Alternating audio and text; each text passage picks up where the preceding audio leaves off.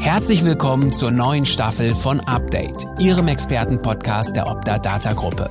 In dieser Serie stehen die Branchen Orthopädie und Reha-Technik, Sanitätshaus, Orthopädie, Schuhtechnik, Homecare und Medizintechnik im Fokus. Gastgeber Bernhard Kötte diskutiert und analysiert alle 14 Tage für Sie neu und exklusiv die aktuellen und kommenden Markt- und vor allem Digitalisierungstrends des Hilfsmittelmarktes. Mit dabei sind erfahrene und praxiserprobte Fachexperten und natürlich stets der 360-Grad-Blick. Und jetzt geht's los. Heute mit Patrick Grunau, Bereichsleiter Politik, Kommunikation und Marketing bei der Rea Vital Gesundheitsservice GmbH aus Hamburg. Herzlich willkommen, Herr Grunau. Ja, moin, moin. Vielen Dank für die, für die Einladung. Gerne. Herr Grunau, die Bundestagswahl steht vor der Tür. Zeit, einmal die eine oder andere politische Forderung, die gerade jetzt, wie das so üblich ist in diesen Tagen, äh, veröffentlicht wurden, unter die Lupe zu nehmen. Äh, besonders der Wunsch der Ersatzkassen im Hilfsmittelbereich wieder die Ausschreibung aufleben lassen zu wollen ähm, ja, hat bei mir ein gewisses Stirnrunzeln äh, verursacht.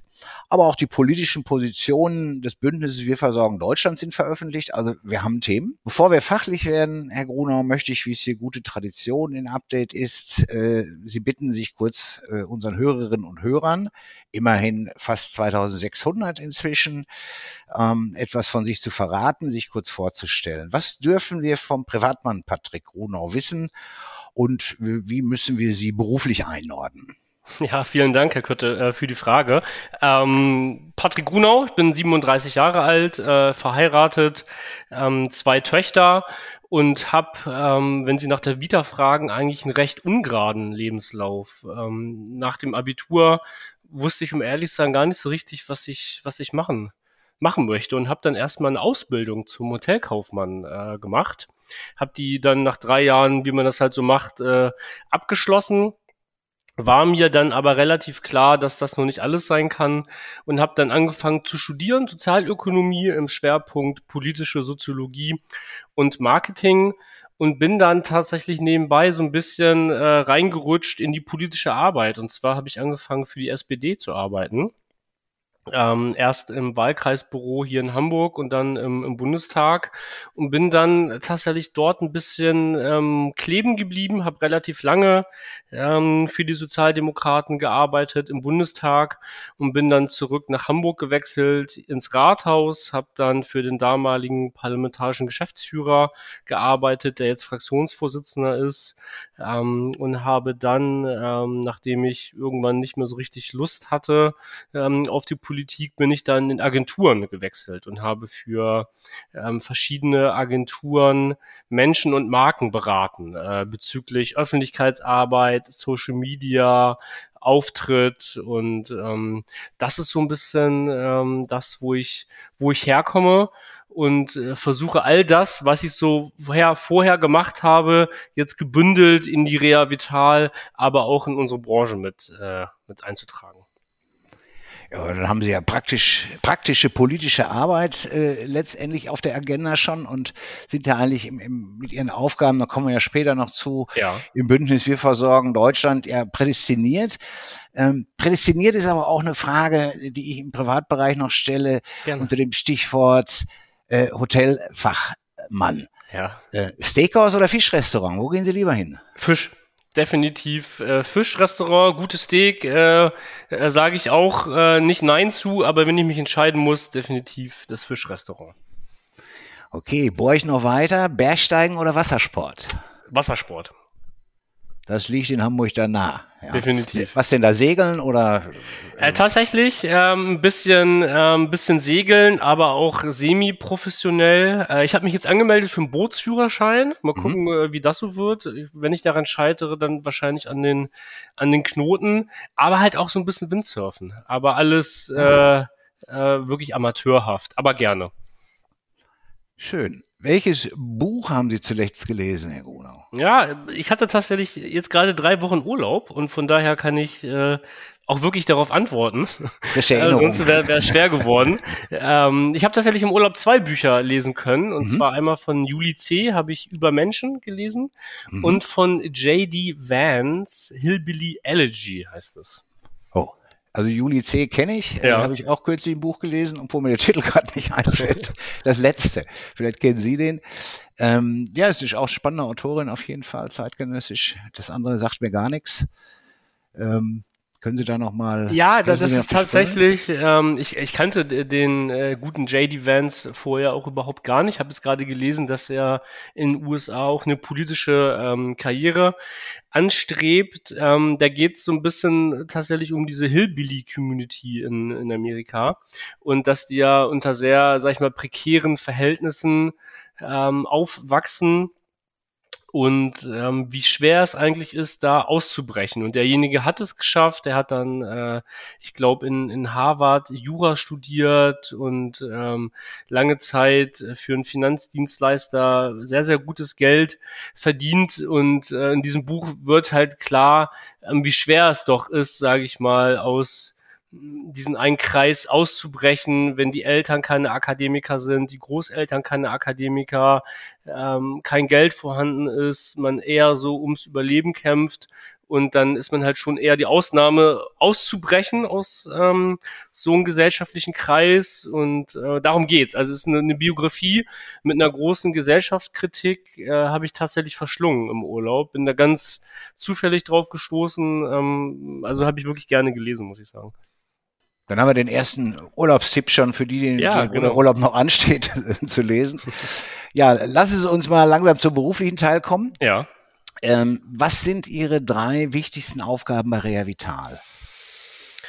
Ähm, Vordenken, Netzwerken, machen, würde ich sagen. Also wenn Sie wirklich nach, nach drei, drei Wörtern äh, suchen, hätte ich gesagt, Vordenken, Netzwerken, äh, machen. Ähm, die, die Bezeichnung ist ja tatsächlich Bereichsleiter Politik, Kommunikation und Marketing.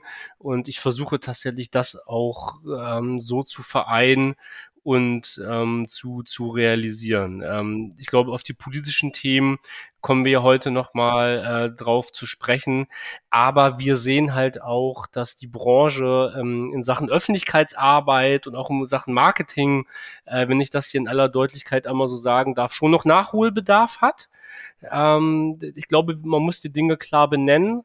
Und wir versuchen als Reavital natürlich unsere Mitglieder dahingehend auch äh, zu unterstützen, auch ähm, was Öffentlichkeitsarbeit angeht, was Marketing angeht, was, was Social Media Auftritte angeht, was Homepage angeht, was die Außenwirkung angeht, ähm, tatsächlich zu unterstützen, zu supporten, Input zu geben. Ähm, wir haben neulich mit Spiegel Online ähm, eine Schulung machen dürfen zum Thema Social Media. Das Thema SEO gucken wir uns ganz genau an. Und äh, dafür bin ich hier bei uns auch, auch verantwortlich. Und äh, der, der zweite Punkt, der mich da sehr umtreibt, ist das Thema der Öffentlichkeitsarbeit. Ähm, wir sind davon überzeugt, dass wir als Branche, nicht nur wir als Reavital, sondern wirklich als äh, gesamte Branche mehr aus unserer Blase heraustreten müssen. Also damit meine ich jetzt, äh, wir müssen ähm, lernen, dass wir auch außerhalb der Fachmedien stattfinden. Wir brauchen Berichterstattung in den Zeitungen, ähm, die jeder liest. Ähm, das ist die Tagespresse, das ist äh, das ist Bild, FAZ, Süddeutsche. Ähm, wir müssen raus mit unseren Themen und dafür bin ich Ja, auch, ja. auch verantwortlich. Ja, da macht sich ein Paradigmenwechsel breit. Äh, geht seit einigen Jahren, aber verstärkt, glaube ich, in den letzten zwei Jahren. Ähm, kommen wir noch mal ganz kurz auf Rea Vital zu sprechen.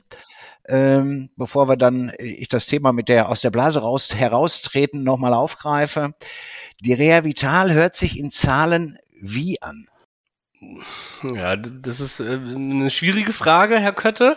Ähm, au- aus dem Bauch hätte ich jetzt mal gesagt, ähm, unendlich, obwohl ich nie Mathe gut war und ich weiß gar nicht, ob unendlich wirklich eine Zahl ist. Aber ich äh, möchte darauf hinaus, dass wir als Reavital wirklich unendlich viele Möglichkeiten haben, ähm, den Markt auch mitzugestalten. Ähm, ja, jetzt müssen Sie mir weiterhelfen, ob unendlich wirklich eine Zahl ist. Ich weiß es nicht. Oh, da, da treffen war nie zwei, mein- zwei, mein zwei Nicht-Mathematiker. Okay, Glück gehabt. also, also ähm, mein Ursprung äh, studienmäßig ist Germanistik, Literaturwissenschaften und Dann schneiden wir ja. Politikwissenschaften.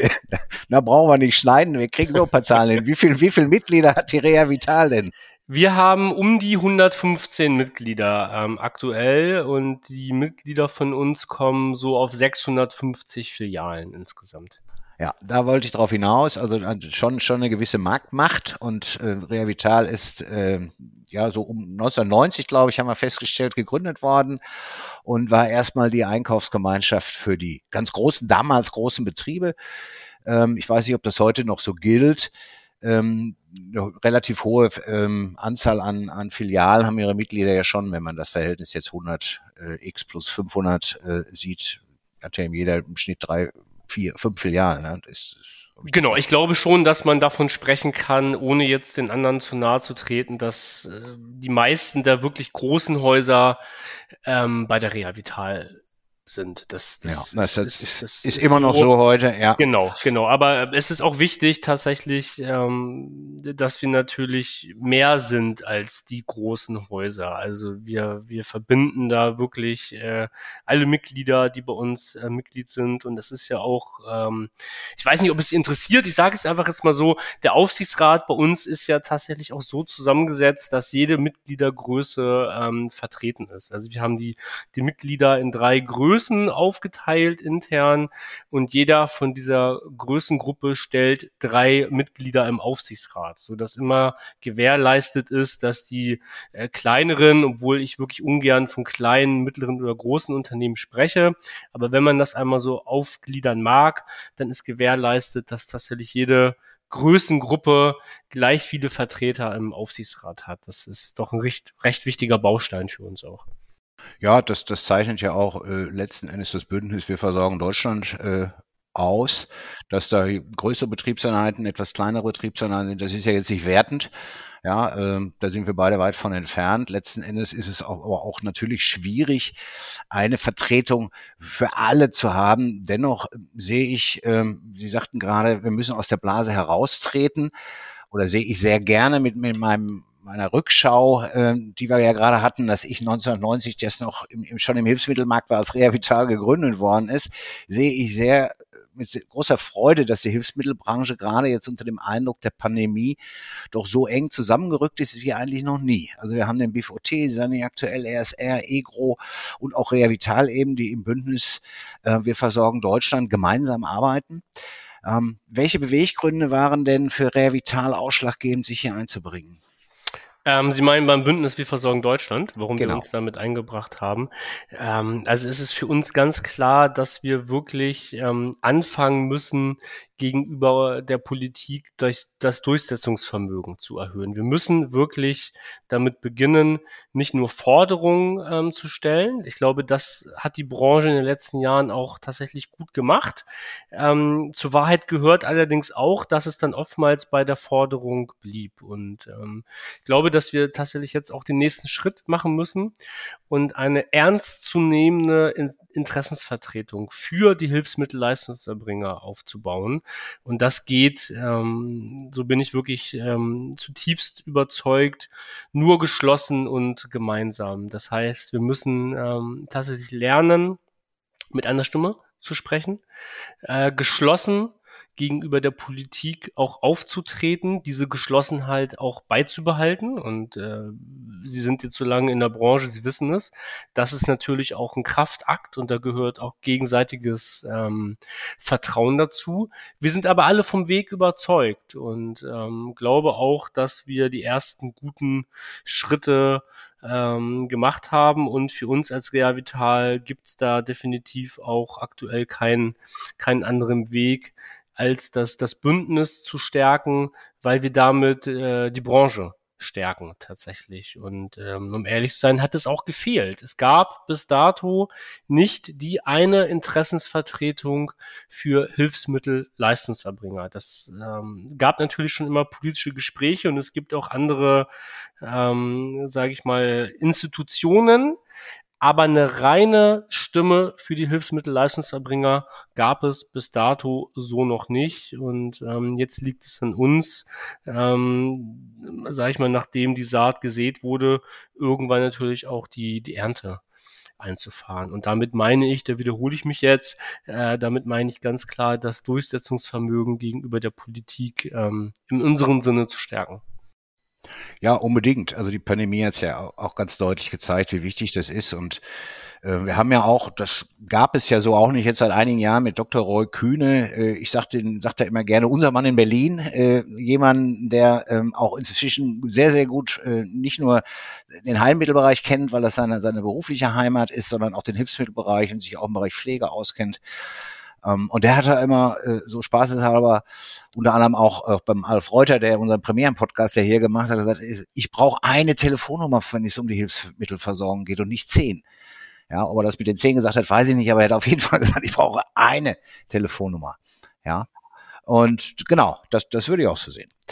Ähm, jetzt erlauben Sie mir äh, trotz ähm, ja, eines immer heterogener werdenden Marktes ähm, und ja, der Geschilderung, was äh, wir versorgen, Deutschland ausmachen, wo die Ziele sind ähm, und doch hier ein wirklich großer Teil des Hilfsmittelmarkts bereits zusammensteht. Ist das jetzt ein geschlossener Club oder äh, kann man das vielleicht noch ausweiten? Wir haben noch so Felder im heterogenen Markt wie Homecare, Medizintechnik, Orthopädie, Schuhtechnik. Sind da irgendwelche Gedankenspiele? Ähm, diese Felder auch noch in diese eine Interessensvertretung mit dem globalen Überthema Hilfsmittel ähm, ja vielleicht anzudocken? Ja, also erstmal ähm, möchte ich und muss ich sagen, dass natürlich die Felder Homecare und Medizintechnik, Herr Kötte, durch die Reha Vital gut abgedeckt sind. Ähm, wenn Sie sich unsere Mitglieder anschauen, sind da einige Homecarer, große Homecarer, aber auch tatsächlich Medizintechnikunternehmen äh, dabei. Die vertreten wir natürlich ähm, gleichwohl ich mit. dachte eher so an die Verbände. Ne? Ja, ich weiß, ich weiß, auf was Sie hinaus möchten. Ich, ich musste es nur einmal in den Zusammenhang äh, ja, ja loswerden. Also, wir sind ähm, wir sind dabei, da plaudere ich jetzt so ein bisschen aus dem Nähkästchen einmal, ähm, den Verein zu gründen. Wir gründen einen Verein. Wir versorgen Deutschland wird ein Verein. Ich sage ganz bewusst, dass wir den gerade gründen, weil wir ihn noch nicht gegründet haben, aber hinter den Kulissen alles Nötige gerade äh, vorbereiten. Und es gibt dann die fünf von Ihnen genannten Gründungsmitglieder. Aber wir wissen natürlich, ähm, dass es da noch weitere ähm, Institutionen, Verbände, Gemeinschaften gibt, die natürlich ebenfalls für die Leistung, Hilfsmittelleistungserbringer äh, sprechen. Und selbstverständlich werden wir uns darum bemühen und auch versuchen, diese mit ähm, einzugliedern und ähm, quasi sie mit ähm, in unser Bündnis äh, mit aufzunehmen. Ähm, wir brauchen aber jetzt erstmal die die Gründung. Und äh, ich glaube auch gleichwohl, dass es gut ist, dass wir fünf uns erstmal auf diese Gründung ähm, konzentrieren. Und wenn dieser Schritt gemacht ist, dann werden wir natürlich kein ähm, in der Branche geschlossener Club sein. Wir werden geschlossener Club sein, ähm, wenn es darum geht, ähm, für die Hilfsmittelleistungserbringer zu sprechen. Das ist klar aber wir werden kein geschlossener Club sein, um bei ihren äh, Wordings zu bleiben, unter uns fünf. Das ist, das möchte ich hier, sage ich mal, allen Zuhörerinnen und Zuhörer so in dieser Deutlichkeit auch, auch sagen, weil wir natürlich das äh, Verständnis haben, wir wollen für den Markt sprechen. Wir wollen für den Markt sprechen.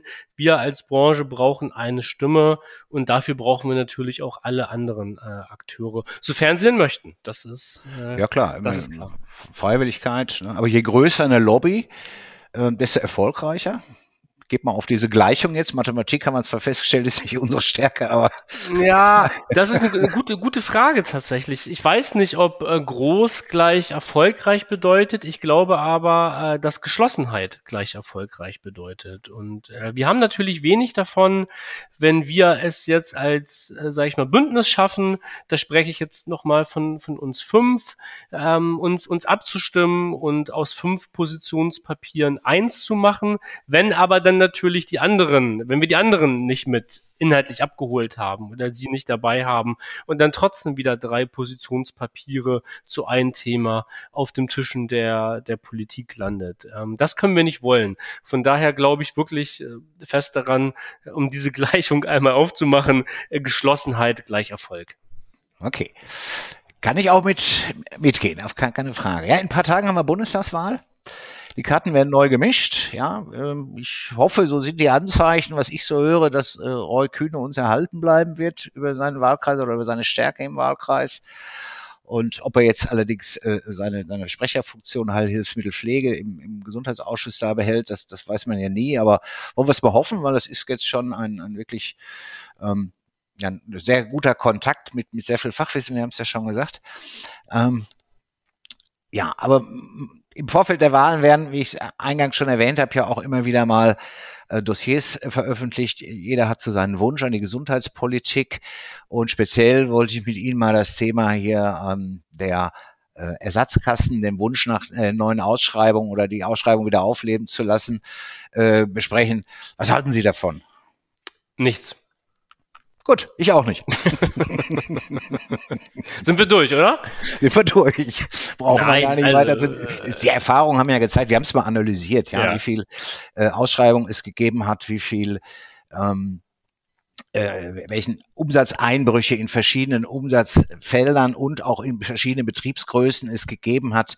Ich selbst war mit, war mit dieser kleinen Auswertung damals im, im, Vorzimmer von Dr. Kühne und haben das dargestellt. Ist schon, ist schon Geschichte, aber da hat ganz klar gezeigt, dass also die, die wohnortnahe Versorgung durch Ausschreibung äh, ja damals nicht weg war, aber da, dass da durchaus äh, Verschiebungen da waren äh, innerhalb des Marktes, die nicht gut waren. Und das Thema von der Agenda zu nehmen, war aus unserer Sicht oder aus nach, aufgrund dieser kleinen Analyse, die wir da gemacht haben, ähm, äh, auf jeden Fall äh, richtig und das Thema jetzt wieder aufleben zu lassen, ähm, da halte ich nichts von. Andersrum haben die Kassen ja auch äh, gerade durch die Pan Pandemie jetzt äh, ja auch ähm, ja auf die Ressourcen zu achten. Ne?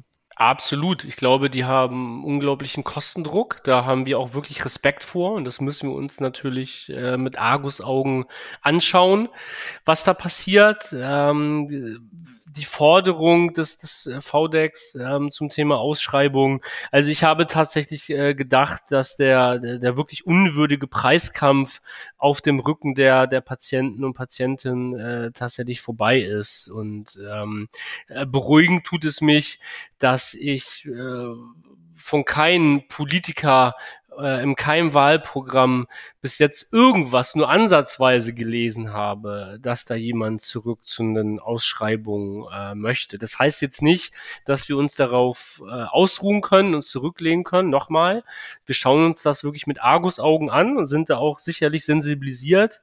Ähm, ja, aber wenn man jetzt guckt, wer diese Forderung aufgemacht hat, äh, beziehungsweise wo es nicht drinne steht, und zwar in den Wahlprogrammen äh, aller Parteien, zumindest die wir uns angeschaut haben, äh, dann ähm, ja, weiß man das vielleicht auch ein bisschen besser einzuordnen. Ja, da brauchen wir ja diesem Thema äh, jetzt auch nicht so viel Öffentlichkeit gegeben. Das äh, hat sich ja eigentlich schon von selbst mal erledigt. Schauen wir mal, ähm, egal wie die Wahl letzten Endes ausgeht, ähm, die sprachen die Aufklärungsarbeit, die Öffentlichkeitsarbeit der Branche an Richtung Politik, äh, die, die darf nicht nachlassen, da muss weitergearbeitet werden. Haben Sie ja auch gerade gesagt, dass das Ziel äh, ist. Ähm, welche Schwerpunkte setzt das Bündnis äh, denn in den kommenden Monaten? Mm, ja, das fällt mir jetzt tatsächlich schwer, konkret auch darauf zu antworten. Ähm, ich möchte Ihnen auch sagen, wieso, weil die letzten, weil die Ereignisse, sage ich mal, auch der letzten Monate ähm, uns auch da teilweise bisschen überholt haben und vielleicht auch, auch Kernforderungen, die wir mal aufgemacht haben, auf einmal so ein bisschen in den Schatten gestellt haben. Ich möchte jetzt einmal auf das Thema zum Beispiel der gestiegenen Frachtkosten äh, äh, eingehen. Das ist ein Thema, was uns aktuell ähm, enorm beschäftigt. Ähm, uns als, als Verbundgruppe, uns als Rehavital, aber auch ähm, die Hilfsmittelleistungserbringer, die Sanitätshäuser vor Ort, die Industrie ist äh, extrem gebeutelt äh, damit. Und das ist ein, ein Thema, was wir, ähm, als wir unser erstes Dossier auch geschrieben haben mit den äh, Kernforderungen Wie versorgen Deutschland, was dort überhaupt gar keine Berücksichtigung äh, findet, weil das Thema vor, ähm, sag ich mal, 10, 12 Monaten schon da war, aber noch gar nicht so groß wie jetzt. Und ich möchte so ein bisschen ähm, darauf hinaus, dass wir natürlich unsere Kernforderungen haben. Ich glaube, jeder kennt auch mittlerweile so ein bisschen ähm, unser Dossier. Und natürlich geht es auch darum, äh, das Thema Digitalisierung, dass wir das effektiv umsetzen und die Rahmenbedingungen so, so gestalten, auch politisch vor allen Dingen, sag ich mal, dass die äh, Sanitätshäuser vor Ort auch tatsächlich auch ein Gewinner der Digitalisierung äh, sind und nicht einer der, der Verlierer. Aber wir müssen auch tatsächlich ähm, die, die Kraft entwickeln und daher nochmal auch zum Bündnis, dieses auch in den nächsten Monaten wirklich ähm, so zu stärken, dass wir ähm, diese ernstzunehmende Interessensvertretung werden, von der ich gesprochen habe, um auch so welche Ad-Hoc-Themen ähm, auf Augenhöhe besprechen zu können, wie nun mal das Thema der, der Frachtkosten. Ja, das sind ja so aktuelle Themen, ähm, die, die kann man ja nicht äh, vorausahnen. Ähm, da muss man schon, oder wenn man das könnte, dann äh, hätte man schon sowas wie eine Glaskugel und äh, ja, wahrsagerische Fähigkeiten. Ja, das, genau. das sind und ja immer auch aktuelle Themen, die wichtig sind dann. Ja. Absolut. Und es ist, es ist schwierig, auch ganz klar, diese Themen natürlich auch momentan politisch zu, zu adressieren, ähm, weil Sie wissen es selber, Herr Kötte, die nächste Sitzungswoche findet im November statt. Äh, das heißt, äh, die Politik ist jetzt natürlich nicht in der Sommerpause, sie ist im Wahlkampf, aber der, die nächste ordentliche Sitzungswoche des Bundestages findet erst, ich glaube, in der zweiten oder dritten Novemberwoche statt. Und äh, es ist natürlich schwierig, gewisse Themen jetzt auch äh, politisch äh, umsetzen zu können. Eigentlich fast ausgeschlossen. Aber natürlich können wir unsere politischen Themen adressieren und gewisse Dinge auch, auch vorbereiten und hinter den Kulissen äh, Gespräche führen, was wir aktuell tatsächlich auch massiv tun gut, die vorm Wahlkampf äh, oder vor der Wahl ist der Wahlkampf, ja, und ähm, da geht es natürlich auch um populäre Themen. Und ähm, bei aller äh, Liebe, die ich äh, zu diesem Hilfsmittelmarkt ja entwickelt habe, äh, ist, ist er immerhin noch etwas äh, klein äh, im Gegensatz zu, zu anderen Themen. Da muss man sich einfach auch äh, darüber im Klaren sein, dass man da aktuell nicht im Fokus steht. Das ist einfach so. Äh, manchmal ist das auch sehr positiv, muss man auch sagen. Ja, ähm, ich versuche es mal mit einer ganz heiklen Frage. Ich weiß nicht, ob Sie antworten wollen.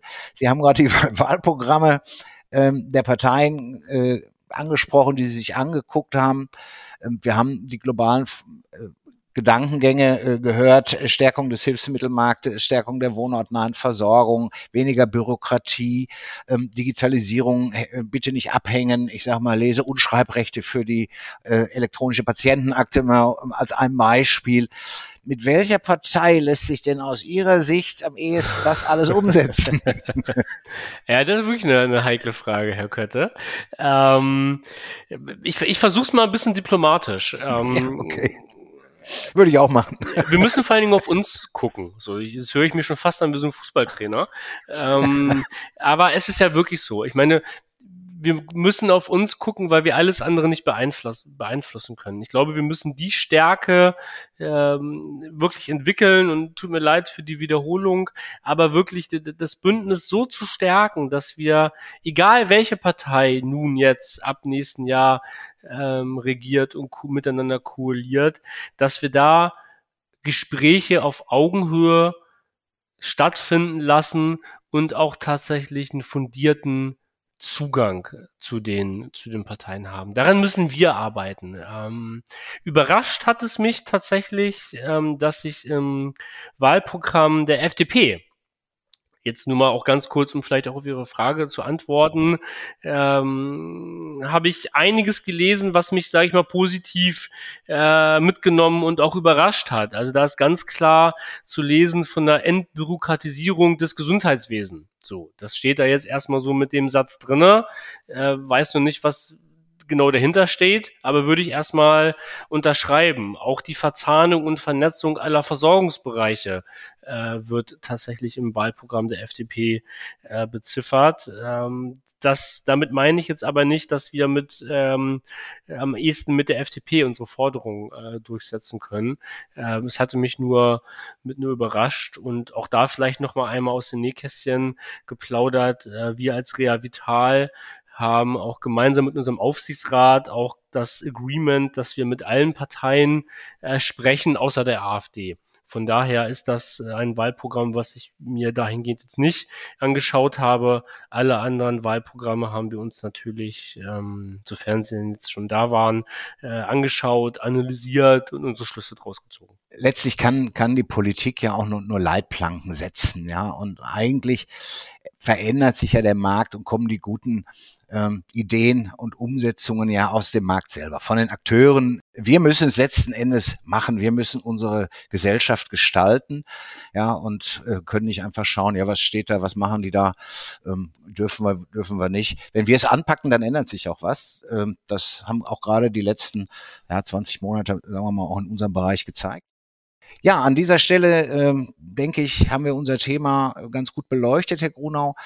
Ähm, Optadata sagt herzlichen Dank äh, für ein spannendes Gespräch, ähm, auch dass Sie klare Kante gezeigt haben und dass Sie klare Kante der, der oder die klaren Kanten der Hilfsmittelbranche ähm, in Richtung Politik weiter deutlich machen wollen. Die Marktveränderung, der Wettbewerb nimmt in unserer Branche deutlich zu. Es wird auch zukünftig nicht leichter für den einzelnen Betrieb. Und da kann, das haben Sie ja ganz, ganz deutlich gesagt, Zusammenhalt ja letztendlich nicht schaden, nein, sogar nur fördern. Ja, hätte ich gesagt, unterschreibe ich sofort und wollte mich natürlich auch nochmal äh, bei Ihnen, Herr Kötte, äh, bedanken für die Möglichkeit, für die Initiative. Ich finde das übrigens ganz toll, äh, den Podcast, den Sie da äh, ja seit Monaten schon schon aufgezogen haben. Und ich glaube, das tut uns als Branche auch gut, so welche Instrumente auch äh, sich zu bedienen. Hat Spaß gemacht, tatsächlich. Äh, hätte jetzt auch eine Stunde länger und äh, mich unterhalten können mit Ihnen. Vielleicht wiederholen wir das Ganze irgendwann nochmal. Aber ja, vielen Dank für die Plattform. wirklich. Ja, gerne. Freut mich, dass Sie es so sehen. Also mich persönlich freut es auch. Und wenn es nur ein ganz, ganz winziges Staubkörnchen ist, äh, unser Podcast, der auch hilft, äh, den Hilfsmittelmarkt ein, ein wenig mehr ans, ans Licht zu zerren bei ja, verschiedensten Institutionen ähm, dann machen wir das gerne weiter als Optadata. Ihnen, äh, Herr Grunau, der Reavital und natürlich dem Bündnis äh, Wir versorgen Deutschland viel Erfolg und vor allem weiterhin Einigkeit und Durchhaltevermögen für die nächsten Aufgaben. Vielen Dank. Herr Bruno, machen Sie es gut. Herr Katte, auf Wiederhören. Wiedersehen, wiederhören, wie auch immer. Dankeschön. Tschüss. Liebe Zuhörerinnen und Zuhörer, in 14 Tagen reden wir mit Wolfgang Best, Chefredakteur der Fachzeitschrift Orthopädie Schuhtechnik äh, von der Mauer Fachmedien GmbH. Unter anderem über die Corona-Delle im schuhtechnischen Bereich, die aktuellen Entwicklungen bezüglich der Online-Einlagenversorgung und über mögliche Zukunftstrends im Orthopädie-Schuhtechnischen Markt. Wir hören uns. Vielen Dank, dass Sie heute wieder dabei waren. Hören Sie auch unbedingt bei der nächsten Folge rein. Freuen Sie sich schon jetzt auf einen weiteren Expertentalk und ein Update zum Thema Hilfsmittel in der digitalen Welt. Lassen Sie uns gemeinsam die Zukunft gestalten.